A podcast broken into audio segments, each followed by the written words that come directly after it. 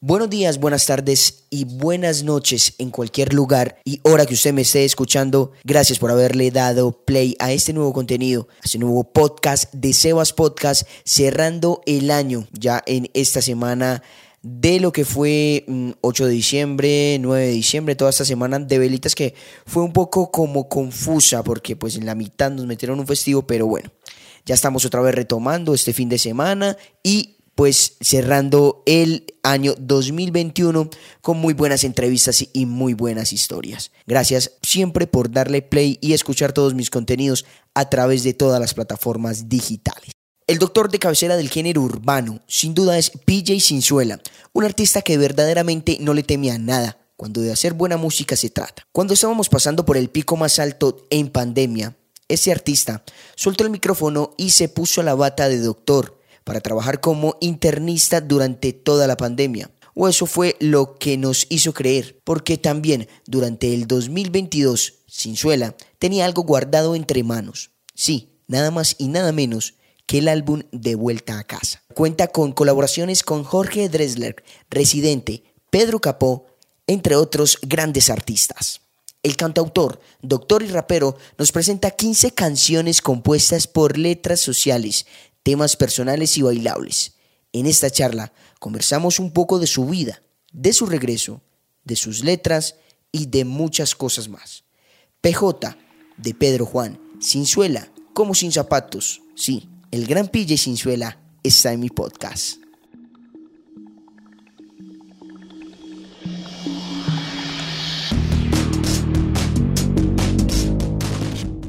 Eh, bueno, te saludo desde, desde Río Negro, Estás escuchando Antioquia. Eh, digamos que cuando tú llegas a Medellín, eh, llegas al aeropuerto de Río Negro, ¿sí me entendés? Entonces hay veces como que la gente, la gente digamos que confunde un poco eso, pero obviamente somos acá de, de Antioquia, de, de Medallo, obviamente, y pues es un gusto pues tenerte por estos lados em, para charlar un ratico de, de, tu regreso, de tu vuelta a casa, eh, que, de que, que, nos, que, nos, que nos emociona obviamente mucho. Eh, PJ, em, iniciamos hablando de, digamos, de, de, tu profesión como médico, ¿cierto? en, el área de la salud. Eh, con todo el tema de la pandemia, digamos que esa, esa profesión pues la respetamos todos, los que tuvimos alguna vez COVID, los que tuvieron alguna pérdida por el COVID, ¿cierto? Eh, los vemos a los médicos como, como, una, como, como unos superhéroes, ¿sí o qué? Entonces, referente a eso, tú con, obviamente tú con, con el tema de, la, de, de, de, ser médico y de la música, tengo dos preguntas, ¿cierto? Eh, desde el inicio, como, ¿cuál, fue ¿cuál era ese sueño más latente? ¿Cuál fue era, ese sueño más latente de, la música? Obviamente, además que siempre ha estado ahí, pero eh, yo quiero meterme en la parte de la salud. ¿Cómo, cómo fue esa, eh, encontrar esas dos pasiones? Mano, mi camino, mi camino yo creo que ha sido bien distinto al de muchos. Yo yo empecé en la música y me encantaba improvisar, pero sí. yo soy de esas personas que la gente que quizás se creyó el cuento de que, ah, no va a poder vivir de la, de la música.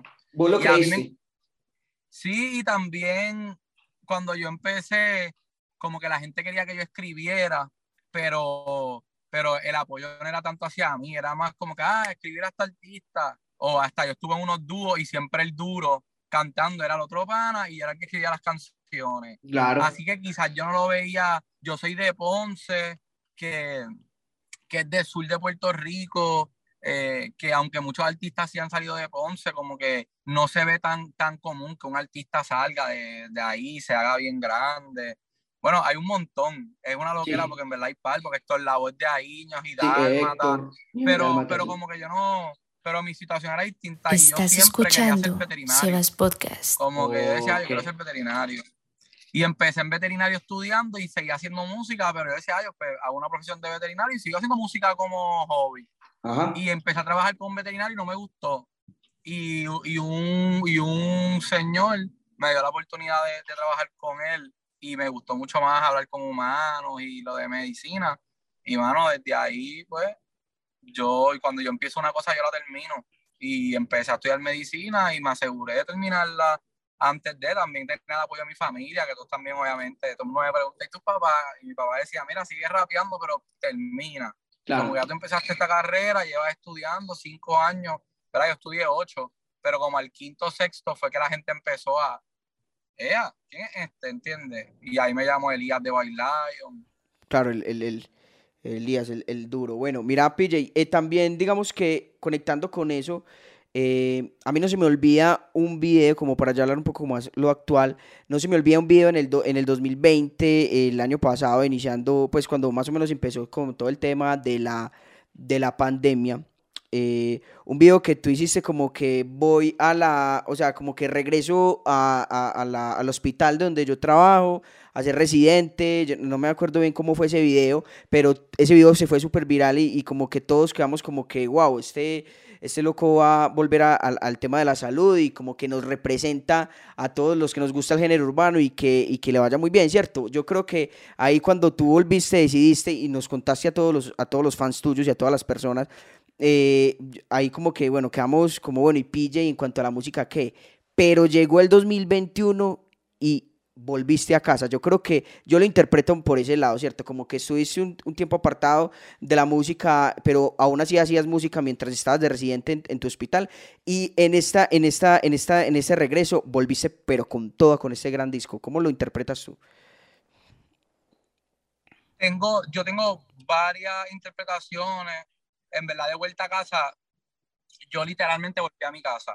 Así que yo volví yo, estaba, yo, yo me fui a los 17 años de mi casa y volví ahora a vivir un año con mis papás porque fui a trabajar en un hospital en Ponce y yo allí no tenía apartamento ni nada y fue, y fue una decisión que me llamaron y me, y, me dieron la oportunidad, yo digo, ¿verdad? Pero también necesitaban médicos en donde yo estaba.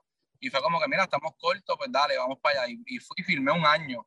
Eh, y además de eso, yo creo que volviendo para allá, como que volví a encontrar lo que era importante en la vida. Yo estaba girando un montón y todo el tiempo tocando de noche, pam, pam. Y volví como que reconecté con amistades de once, con, de hablar con pacientes y tener una vida quizás más tranquila, estar con casa de mis papás. En la pandemia uno se pudo como auto, auto inspirarse, porque tú estás pensando, uno estuvo mucho tiempo solo y pensando y yo creo que a mí me, tomó, me, me, tocó así, y eso de estar de vuelta a casa, como me siento como un niño, loco por sacar música, feliz, y como que le encontré lo sencillo que me hacía falta y estamos de vuelta a casa.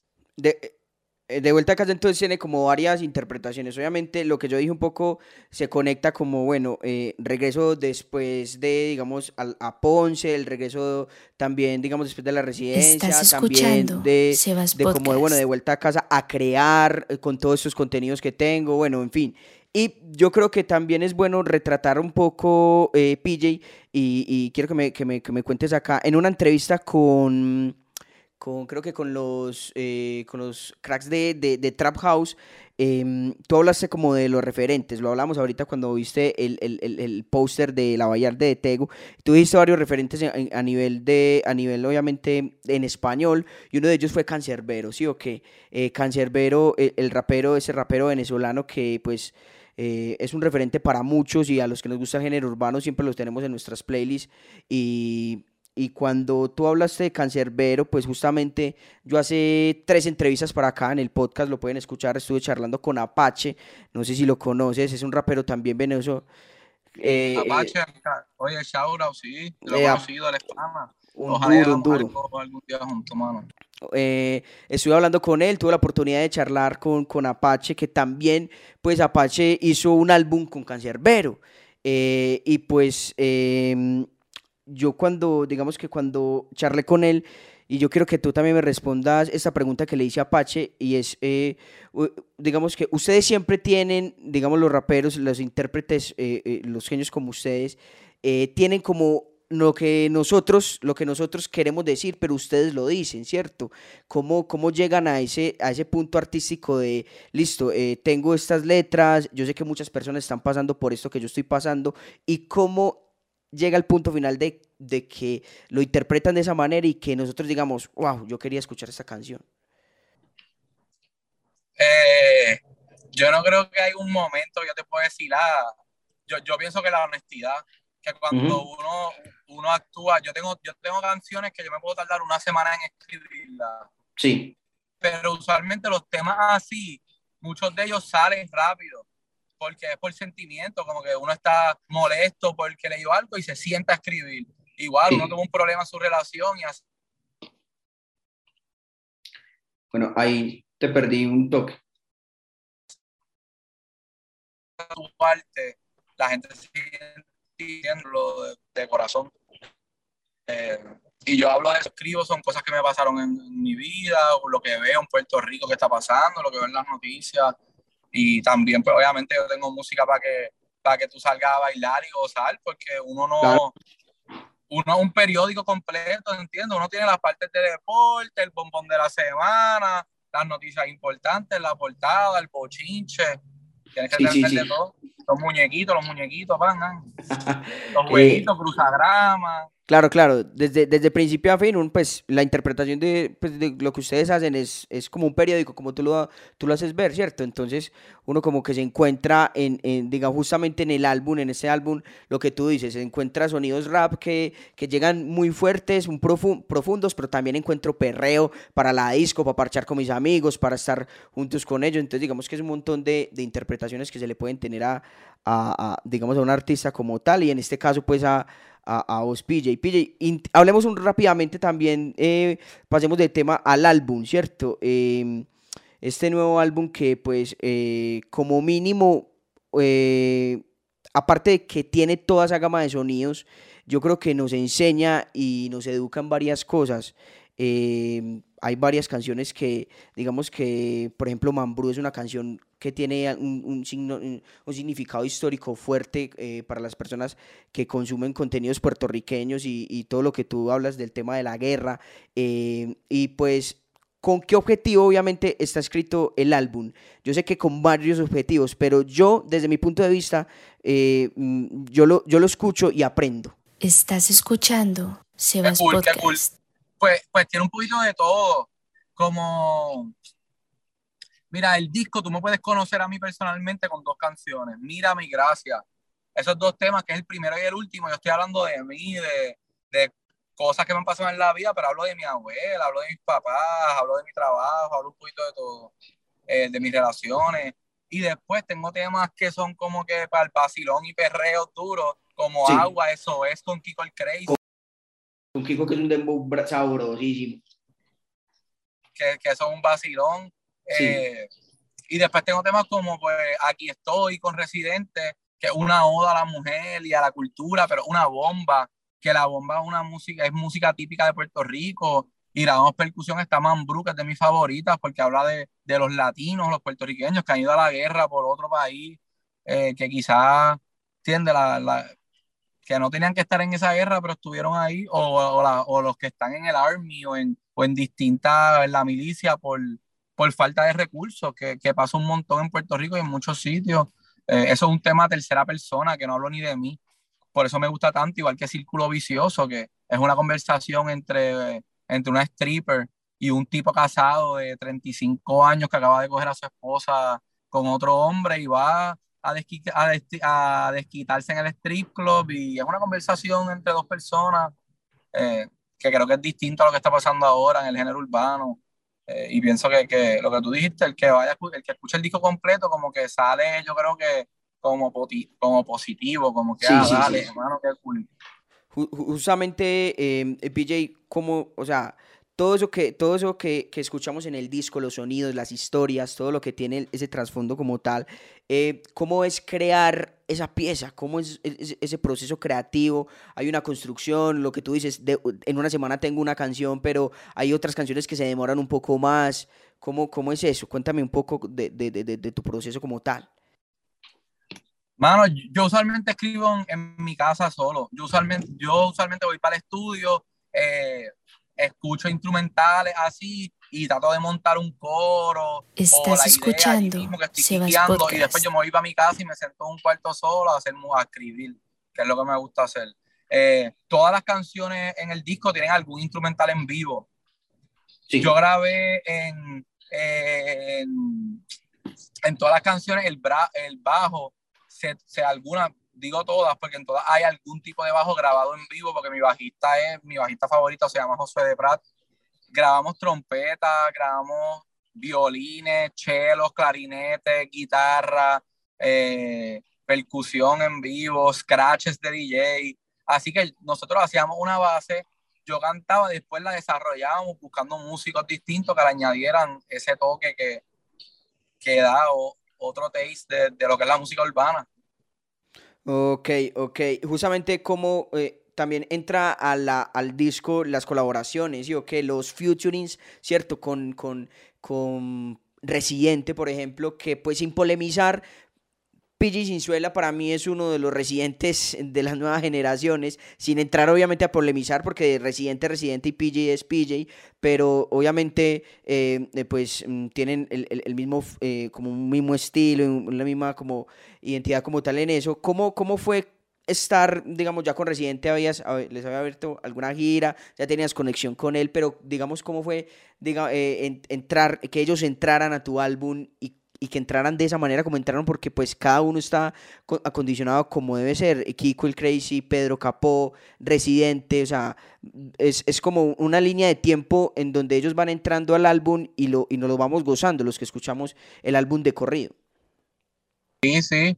Eh, en verdad, trabajar con todo el mundo fue súper gufiado. Algunos, como Kiko, por ejemplo, pues no pude ir para el estudio con él porque él estaba en otro lado y yo le envié la canción y él rápido, dale, pan, y en un día ya me había enviado su verso, eh, que lo hicieron de Cora. El otro, un ejemplo, Pedro Capó, pues yo pude estar en el estudio con él, escuchándolo cantar, improvisar y tararear, en verdad está bien cool. Residente, cuando le enseñé la canción, el rápido me dijo, diante, eso está bien duro, y en una semana ya tenía un verso y le cayó al estudio y grabamos juntos y grabamos la percusión juntos.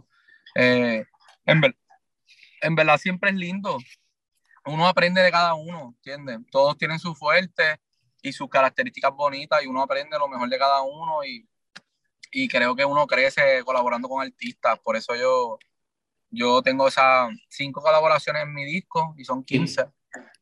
Eh, así que nada, buenísimo en verdad y le doy las gracias a todo ese corillo que... que...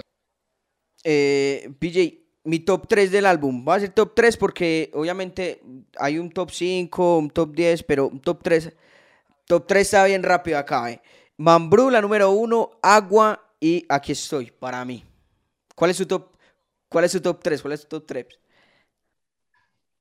Mano, si me tenés que dar 3, esas 3 me gustan. Yo, yo, yo, yo, creo que esas son eh, el top 3 como, como de es que, ok, Mambrú está ahí. Sí, Mambrú. A mí me encanta, a mí me encanta Gracia. Gracias, sí, que es la última, ¿cierto? Que es la última, pero obviamente eso ya razones personales. sí, claro, claro. Yo, hablo de memoria ahí que, que, mis amigos me escribieron como que, ah, mira, que que yo pueda revivir memoria por una canción tuya. Así que eso es bonito. Eh, Agua a mí me gusta un montón también, en verdad. Agua está ahí, aquí estoy, mano. Es que en verdad a mí me gustan, y mírame, me gusta, mírame, me gustan todas. Coger una mía es, pero. Eh, PJ, por ejemplo, Agua con este, con, con este artista, yo no lo conocía y apenas empecé. Uf, y yo dije como que, ¿de dónde salió ese flow tan brutal? Como que, como... Él es un duro, él es él, baterista de cultura profética. Ah, ok, ok. Cultura profética y rapea, mano, y es una bestia, canta, produce. Sí, sí, yo de una escuché como que, bueno, pues, este sonido como que tan... De, la, de las más, de las, de las canciones, de las, de las canciones del, del álbum es la que más tengo en repeat, es Agua con Bebo Dumont.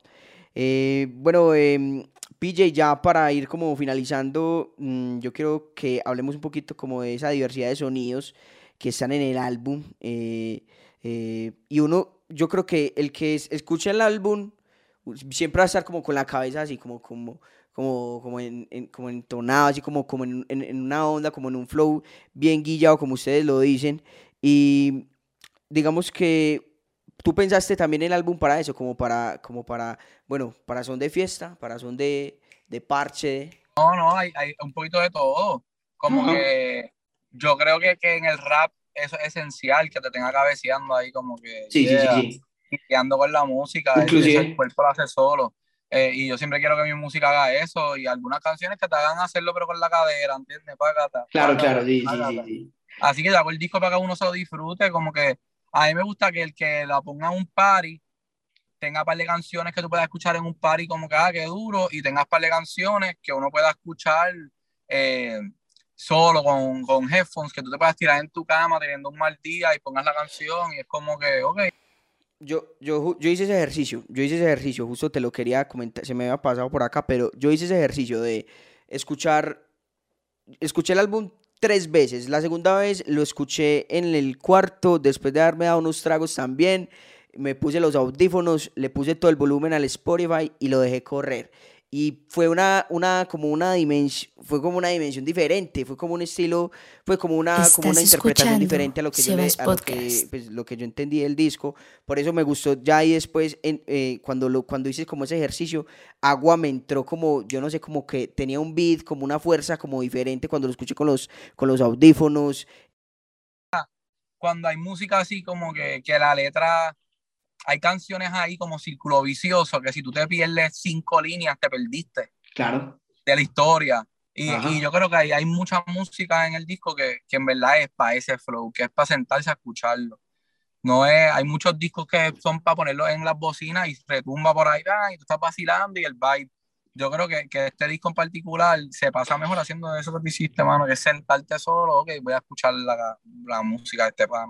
Sí, en un mood, todo luz apagada, audífono y, y me perdí con, con De Vuelta a Casa. Bueno, PJ, muchas gracias. Por... Gracias. No, gracias, a ti. por escucharlo, brother. Ojalá y nos veamos por allá entonces cuando vayamos para Medellín. Justamente. Para allá, hacemos un party cerca de tu casa para allá. Justamente, ¿cuándo vienes por acá? ¿Qué, qué, qué has pensado? ¿Qué piensas? El plan es el 2022, estamos puestos para eso. Eh, PJ, no, muchas gracias por aceptar la invitación, por estar aquí conectado a esos estos minutos acá conmigo a través de a través de, de, de Sebas Podcast, de este, de este podcast de que lo escuchan eh, varias personas amantes al género urbano y yo sé que muchas personas también que están esperando esta entrevista con PJ y un saludo bien especial a toda la people que está conectada acá de, de, de Sebas Podcast. Mira, pues ya saben, PJ Sin Suela, me buscan así, PJ de Pedro Juan, Sin Suela como Sin Zapato, S-I-N-S-U-L-A, y nos vemos en el camino, PJ Sin Suela en la casa. Yeah.